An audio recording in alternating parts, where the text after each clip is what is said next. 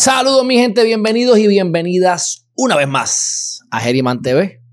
Hoy tenemos un tema especial con el licenciado Carlos Chévere nuevamente junto a nosotros en Geriman TV. Vamos a discutir el triste caso de, Julia Kelleher, que se había dicho aquí ya anteriormente y en la toda la prensa básicamente que había, se había dicho que se iba a declarar culpable.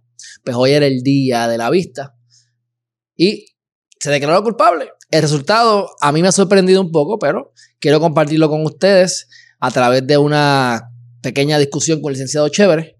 Así que sin más preámbulos, mi gente, acuérdense que si no lo han hecho todavía, se deben suscribir a Geriman.tv, www.geriman.tv. Igualmente pueden seguirnos en nuestras plataformas en Instagram, en Facebook, en Twitter y en YouTube, que es mi red social favorita. Bueno, también se pueden suscribir a msaldia.com para todo lo relacionado a las criptomonedas, libertad financiera, mi gente, porque es que estos son los momentos ahora que podemos trabajar menos de lo que jamás pensamos y nos educamos correctamente y ganar más dinero de lo que jamás imaginamos. Así que suscríbanse también a msaldia.com y sin más preámbulo, vamos a darle la bienvenida al licenciado Chévere. Hermanazo, ¿cómo tú estás? ¿Cómo estás, hermanazo? Gracias por tenerme aquí como siempre. Sí, pues gracias aquí a ti nuevamente por aceptar mi invitación. Mira, este, antes de comenzar, dame tus redes sociales, ¿dónde te podemos conseguir? Lo chévere del derecho podcast en todas las redes sociales. Perfecto, perfecto. Lo chévere del derecho podcast. Bueno, háblame de esto de Julia Keller, el que, que, que hoy fue la vista. ¿Qué fue lo que pasó hoy? Eh, ella le dijo al juez que sí, soy culpable. Eh, si, la cito a, eh, a ella la habían acusado eh, para recordarle a tu audiencia, tanto a los que te ven como te escuchan, ella la habían acusado de dos delitos y, en general uno era por montar un esquema para pagar unos salarios indebidos a, través de unas compañías y de ciertas personas y el otro era eh, por un esquema de soborno que estaba relacionado con, unos terrenos de una escuela que ella cerró, que es la escuela eh, Padre de Rulfo, al lado allí de, de Ciudadela. Y en general, pues ella, ella estaba acusada de esos dos casos. en mayo del 2019, eh, como dice la noticia que tiene ahí, ella había dicho que era inocente y, nada, ahora en mayo de, del 2021, eh, ella, a través de su abogada, pues hicieron una moción de, information y era que, estaban anunciando eh, de que iban a, llegar a un acuerdo con fiscalía y, y que tenían intenciones de declararse culpable en ambos casos. Bueno, entonces se declaró culpable y me sorprende algo, me sorprende que le dieron seis meses de cárcel. ¿Qué te parece a ti que le hayan dado seis meses de cárcel y un año de libertad en restricción domiciliaria? Bueno, este usualmente las personas que, que, se juzgan eh, aquí en Puerto Rico, bien raro que, que veamos que... Se cojan cárcel. Que cogen cárcel. Entonces, pues me sorprende, eh, número uno, pienso que es muy bajita eh, y a la misma vez me sorprende, pues, porque también le están dando restricción domiciliaria eh, un año y pues además de que no estamos acostumbrados a ver a que, a que pasan tiempos de cárcel a pesar de que, de que se declaran culpables, también le están restringiendo su movimiento por un año más. Este, Entiendo pues que la jueza estuvo de acuerdo con el juez, estuvo de acuerdo con, con, el acuerdo de los abogados y fiscalía y... pero entiendo, pero estuvo de acuerdo o no. En algún... Es que no, leí la orden, pero en algún lugar eh, leí que haya pospuesto su decisión. ¿Sabes si eso es cierto? Como que, me reservo, me reservo. No, no sabe. La de analizar el acuerdo. La de analizar el acuerdo. De verdad que no he leído, yo por lo menos no tengo. En la noticia que yo puse en mi red, el del nuevo día, maybe ahí. ¿Y tú, entiendes que, ¿Y tú entiendes que, que, aceptaron, que el juez aceptó entonces? Yo tenía entendido que sí. Vamos entonces a buscar eso. Que había leído... Que puede ser que con tanta noticia que no recibe me puedo estar equivocando, pero ¿Qué es lo que tú pusiste en las redes? Te estoy buscando aquí. Yo puse un link de, la no, de porque esa es de primera hora de, la del nuevo día. Ok, ok, ok, ok.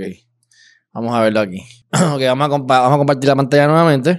Este, aquí sale que que no, que no se ha que, que no lo ha acordado.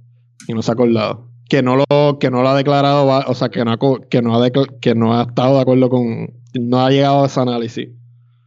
Eso, así mismo tendría que pagar una multa de 21 mil dólares que representa el valor de los beneficios que Keller recibió. ¿Verdad? Este sostuvo el fiscal.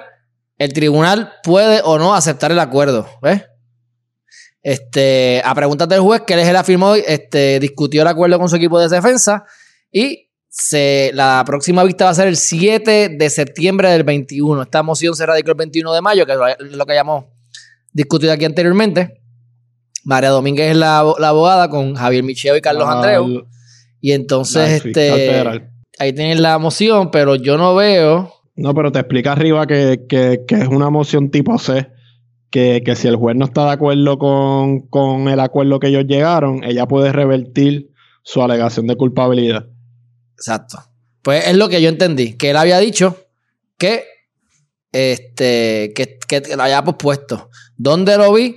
Tiene que haber sido en un, en un notification. Déjame, déjame buscarlo aquí rápidamente para asegurarme que no me vaya yo aquí a confundir. Dice, la decisión del juez Francisco Besosa de aceptar o no el acuerdo podría conocerse hasta septiembre. Podría no conocerse hasta septiembre. Ahí lo tiene. Así que... Noticel. Así que, este, según Noticel, según Noticel, el acuerdo se pudiese, se pudiese saber desde cualquier momento hasta septiembre, que es cuando va a ser la vista. Así que a lo mejor nos enteramos allí mismo en la vista, casi casi, eh, si la acepta o no.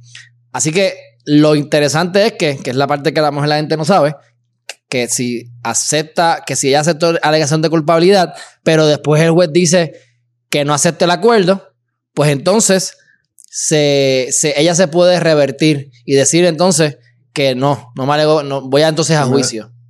Correcto. O me declaro, o sea, me declaro inocente. Vamos a juicio. ¿Cuáles pueden ser las repercusiones de eso? Eh, que se exponga a, unas penas más, más altas.